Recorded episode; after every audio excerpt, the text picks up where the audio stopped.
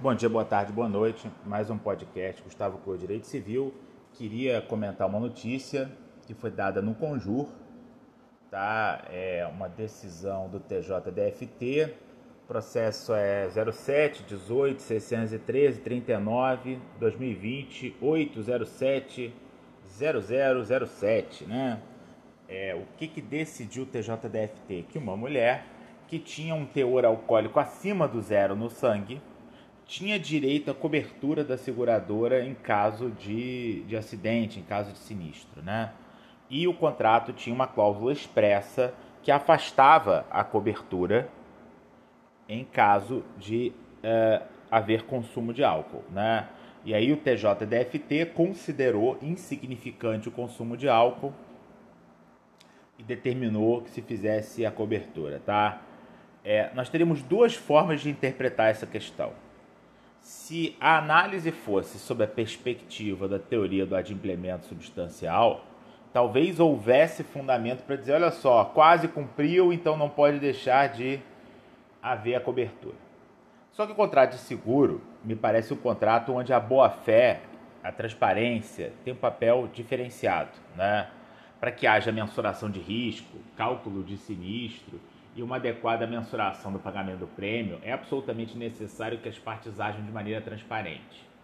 Então, com quanto este valor, né, que ela estava com um ponto miligrama lá por, enfim, aquela medida lá de, de, de sangue, né, decigramas de álcool por litro de sangue, e para a pessoa estar tá embriagada tem que estar tá acima de 6, né, e começa a ter algum efeito no motor, dizem os especialistas, a partir de 2, ela não fez o que ela combinou. Ela expôs a seguradora a um risco que não foi combinado. O combinado era só dirigir sem beber. Ela bebeu e dirigiu. E a cláusula tem que valer.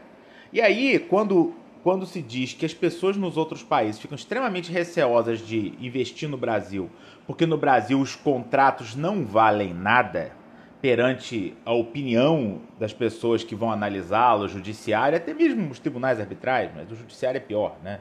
Nesse aspecto, não é mentira, né? A pessoa combinou de beber, de não beber, né? Só dirigir sem beber. E ela descumpriu a promessa que ela fez.